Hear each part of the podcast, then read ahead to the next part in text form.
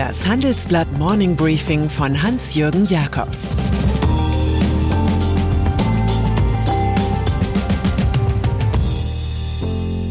Guten Morgen allerseits. Heute ist Donnerstag, der 14. Oktober und das sind heute unsere Themen. Tanken so teuer wie 2012. Manuela Schwesig regiert mit links und Wende in der Cannabispolitik.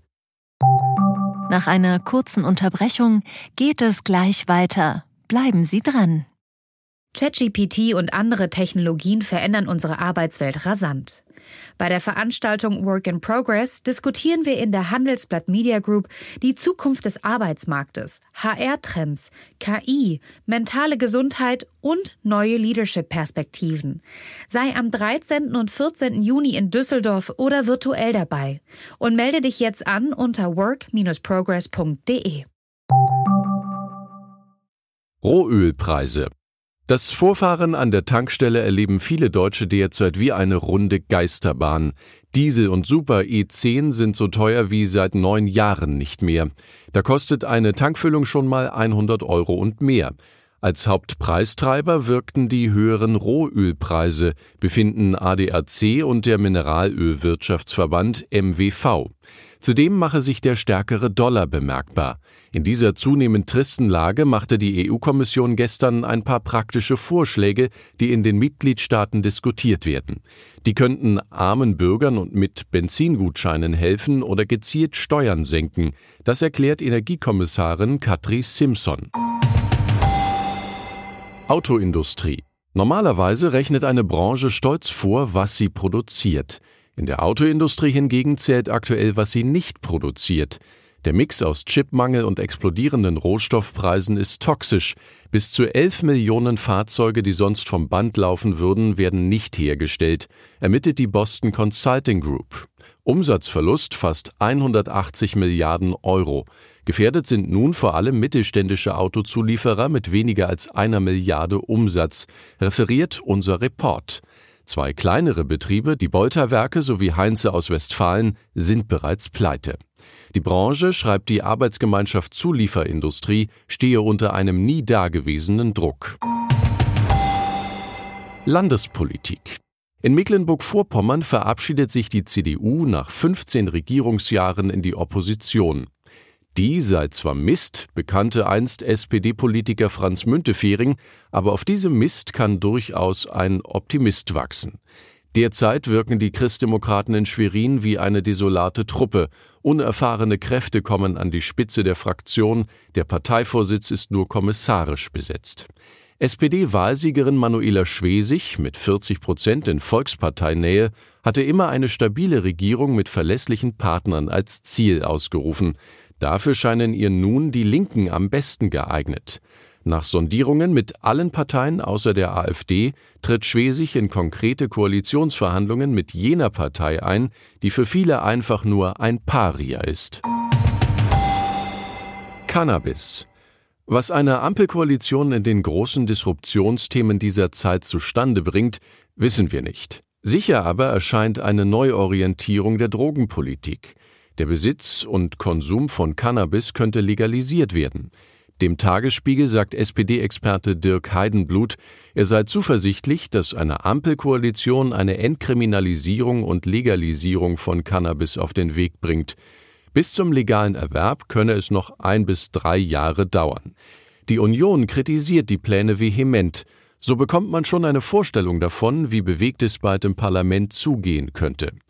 Cannabis-Legalisierung wäre ein Dammbruch, sagt Stefan Pilsinger, drogenpolitischer Sprecher der Unionsfraktion. Er glaubt, irgendwann würden wir dann über die Legalisierung aller Drogen reden. In Pilsingers Heimatland Bayern bleiben Cannabis-Nutzer mit höchstens 6 Gramm des Stoffs straffrei, in Berlin dagegen mit bis zu 15 Gramm. Der liberale Ökonom Milton Friedman sah die Causa vor fast 40 Jahren so. Ich plädiere dafür, dass Drogen in genau derselben Weise behandelt werden wie derzeit Alkohol und Tabak. Es wäre besser, die Gesetze des freien Marktes würden das regulieren. Unternehmenssteuer auf eine globale Mindeststeuer von 15 Prozent für Großunternehmen wollen sich 136 Staaten final einigen. Was das für Deutschland bedeutet, hat das Münchner IFO-Institut nachgerechnet und kam auf zusätzliche Einnahmen von bis zu 6 Milliarden Euro. Von mehreren Milliarden spricht ganz allgemein Bundesfinanzminister Olaf Scholz. Es handle sich um zusätzliche Einnahmen, die ohne Steuererhöhungen möglich würden.